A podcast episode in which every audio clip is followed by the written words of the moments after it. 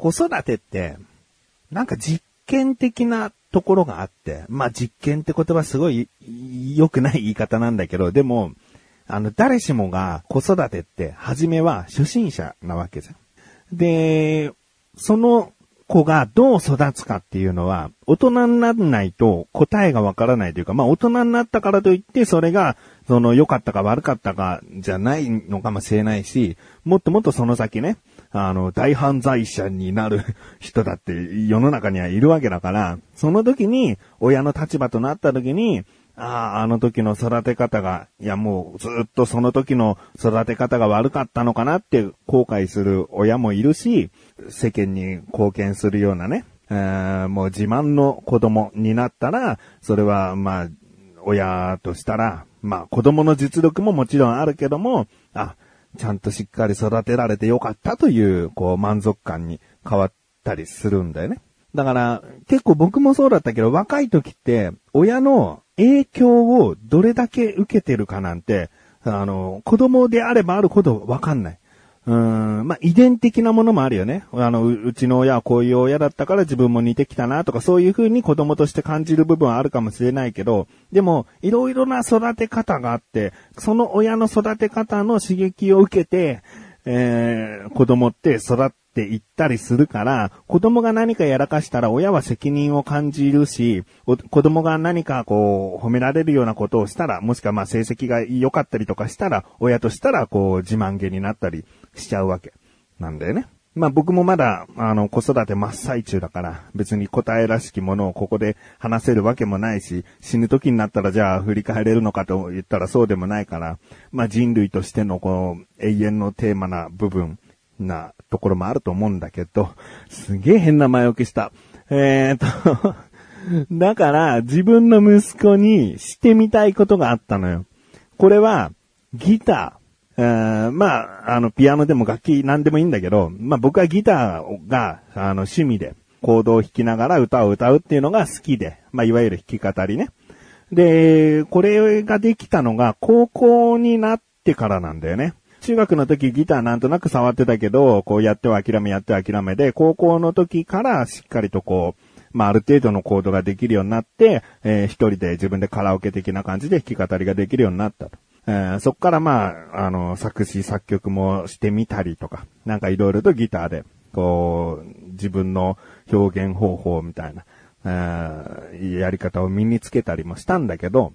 このギターって結構上手い人に聞くと、小さい頃、なんか親父がギターやっててさ、みたいな。うん。で、家にギターがあったから、なんとなく触ってたらできるようになったって人もいれば、もうなんか、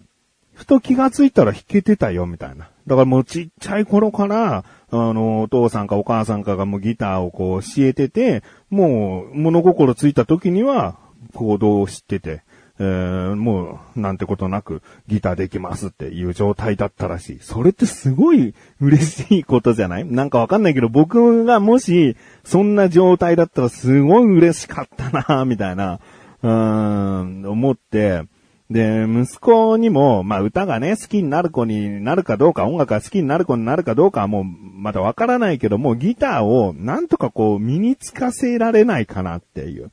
えそういう思いがあったんだよね。うん、まあだから、プロ野球選手の子供がさ、息子にこう野球を教える。うんなんか、東大に行ったお父さんが子供も東大行ってほしいから勉強をもうちっちゃい頃からすげえ教えるみたいなところに似てると思うんだけどね。で、これをですね、まあ、幼稚園ぐらいからかな？でもギター触らしたのは。うん。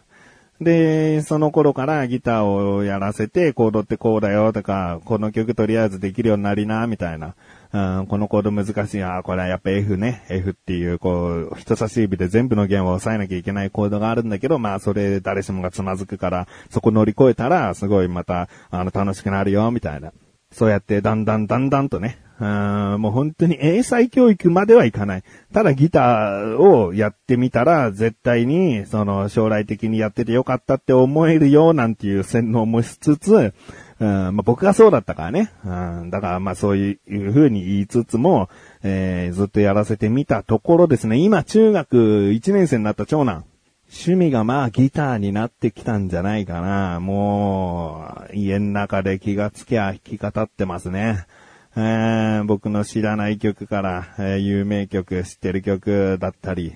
いろいろとこう自分が歌いたい曲を選んでですね、チャカスカ弾いてます。うん、だからこれはまあ教えててよかったなーって僕も思うんだけど、まあ息子の努力もあると思う。すごいこう、やらない時期もあったし、それでもやっといた方がいいぞ。ここまでできるようになったことここでやめちゃうと、本当になんか無駄な時間だったってなっちゃうから、もうちょっとこう、つまずいてもや、やりきった方がいいぞ、みたいな感じでこう続けさせたところですね。今こういう状態になったし。まあ中学でギターできりゃね、もうどんどんどんどん好きな曲ができてさ、高校も、その後もずっと趣味ギターにはなるんじゃないかなと思いますけどね。うん、で、そんなギター息子とですね、とあるコミュニケーション方法が増えたという話をしたいと思っている自分がお送りします。菊池のなだらか向上心。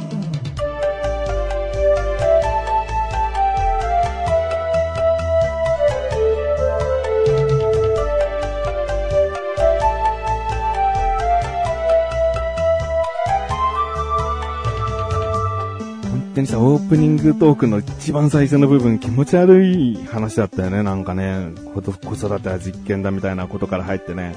前置き長いね、本当に。えー、っとですね、今って、あの、コード譜、なかなかこう、買いに行くってことがないんですよね。なぜかというと、ネットで見れるから。うん、ちゃんとしたアプリがあって、ユーフレットっていう、まあアプリでもあり、サイトでもあるのかな。もうギター弾いてる方、ピアノ、まあ、ウクレレ、ベース、えー、っていう楽器も対応してるんだけど、まあそういう楽器、音楽携わってる人なら誰しもがこう行ったことあるんじゃないかっていうユーフレットというサイトなんですけどね。で、こちらもう有名な曲もちろん昔から愛されてる曲ももちろんで、もういろんな曲でコード譜が見れるわけ。で、コード譜が見れるとギター弾きにとったらもう、えー、カラオケできちゃうわけね。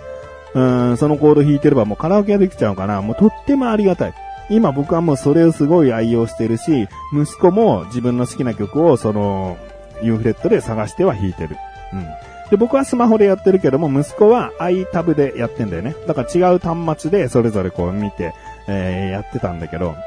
まあ、これがですね、あの、ユーフレットっていうサイト自体が、なんかもう、ここ2、3年ですごいいろんなこう仕様が変わったり、なんかサービス内容が変わったり、ぐらぐらぐらぐらしてたんだけど、最近やや固まりつつあって、で、あ、しばらくこんな感じで行くんだって、がっかりしちゃったのが、こうスクロール画面の速さが、こう変えられなくなっちゃったんだよね。今まで、こう、曲によって速い曲だったらもう早くスクロールしてほしいから、スクロールの速さ速いに設定したり、バラードでゆっくりな曲だったら遅いに設定したりとか、変更できたんだけど、このなんか今、こう、しばらくじゃあこんな感じで行きますみたいな感じで固定されたのが、もう設定できないっていう。スクロールの速さは変えられませんっていう風になっちゃって。で、変えたければ月額650円を支払いください。なんだね。なるほど。まあ、高くもないし安くもない微妙なラインだよね。これが3000円とか、そういう風になってくると、でもまあ、コード譜、タブ譜を買うん買うってことを考えたら絶対的に安いし、とてもいいサービスを提供してるとは思うんだけど、でもま月3000円かってなっちゃうけど、650円ってまたいいラインなんだよね。で、他にも、その、650円の有料会員だと、いろいろな機能があって、まず広告が出ない。えー、曲のタブを開こうと思ったらいちいち広告が出たりとかしてたんだけど、それが出ない。まあ他にもお気に入り曲っていうのを登録しておける。これも、あの、無料サービスの段階でも、こう採用されてたりもしたんだけど、何かがこうアップデートされると初期化勝手にされちゃったりしてて、えー、そういったところがあったんだよね。まあ本当無料で使えてることが、むしろ本当にありがたいぐらいだったから、まあ全然、しょうがないなって思って、無料版を使ってる時はもうしょうがないなって思ってやってたんだけど、でもまああの、スクロールの速さを変えられる変えられないは結構大きかったり、まあ、あと本当にお気に入りの曲、お気に入りのアーティストっていうのをホルダー分けで登録できるっていうのは改めてやっぱりすごいこう、重宝するよなとか思って。で、先ほども言っているように息子もユーフレット使ってるから、これ登録しようかと。もう二人で使うってなったら、うん、っていうのも二人でっていうのは共同で使おうかなと思ったんでね。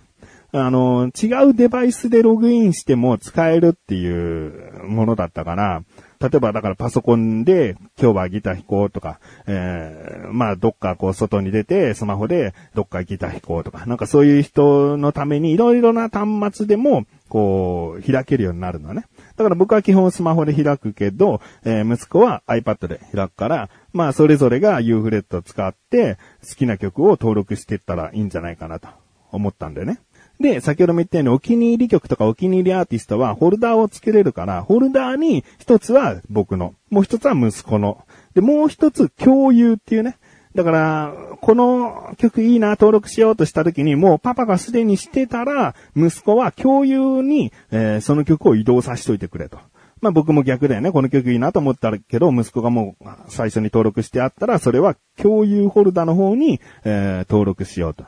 だから、二人が共有する共通で好きな曲っていうのが、わかりやすくなる。うん、これなんかね、結構コミュニケーション取るのに良かったりするんだよね。お前この曲知ってんだみたいな。なんかそういう会話にもなるし。まあ、あとは、まあ、お互いのね、フォルダを見るだけでも、あこういう曲が今流行ってんのかとか、こういう曲が好きなのかって、お互いに知ることができたりする。で、なんかさ、ほら、あの、相手の フォルダ勝手に見るのってさ、うん、罪悪感みたいな、なんか覗いちゃいけないところ見てるみたいな、勝手にスマホ見てるみたいな、なんかそんな気持ちになるかなって思ったけど、でも、すごいさ、どんな音楽が好きか、好きなアーティストはこれっていうものってさ、健全だよね。うん、なんかお互いこう恥ずかしい部分はないというか、パパはそうこういう曲が好きなんだよって全然思えるし、でもこの曲好きって知られたくないってなかなかないよね。よほど卑猥な歌詞で、えー、固められた曲とかさ、うん、なんかそういったことじゃない限り、なんか全然お互い見られて恥ずかしさがないというか、だから、まあ、共同アカウントにしてても、全然こう、苦じゃないというかね。うん、だからよりこう自分のお気に入り曲をより細かく細分化したフォルダ分けしたいんだよっていう方だったらもう個人でアカウントを取得した方がいいけど、僕みたいにまあざっくり、えー、趣味程度に家族と使いたいなーみたいな感じだったら、もうこういう風に共同で使ったらとてもいいんじゃないかなと思いましたね。うんまあ他にも細かくね、あの、有料会員だとこんなことができる、あんなことができるっていうのがたくさんあって、今までこうなんか詰まってたものがスポーンと、なんかもう完全にユーフレットを使えるみたいな感じがね、とてもいいなと。えー、あ、会員登録してよかったなと思っておりますね。うん、まあ、ギターをね、弾く方、ピアノ弾く方、ね、ウクレレ、ベース、楽器やってる方、まあ、絶対に知ってるよね。ユーフレット知ってると思うんだけど、あの、有料会員になってるかどうかっていうのはね、まあ、それぞれだと思うんだよね。なんか YouTube でさ、アーティスト活動してる人が、ユーフレットってスクロールの機能が調節できなくなっちゃったんですよねって言ってるから、こんなにしっかりとしたアーティストの方でも有料会員ではないのかってちょっと思ったしね。なんか音楽やってる人ってみんな有料会員なのかなと思ったけど、まあまあ650円の壁ってなかなかね、えー、いろいろだって、まあ、月額500円ぐらいでね、動画見放題とかさ、いろいろなサービスが世の中にある中で650円で、っていう部分結構考えちゃうと思うけど、でも僕はおじさんだからこそ言いたいけど、昔は楽器屋さんに行って、コード譜、タブ譜をね、見て、一冊千円、一冊、まあ、高いものでも本当に三千円のものがあってね、それを一つのアーティストだけの本を一冊買うので千円とかしてたわけだよ。うーん、だから、今、それを650円でいろんなアーティストのタブ譜が見れるって考えたらですね、なかなかいいサービスじゃないかなと思いますよ、と。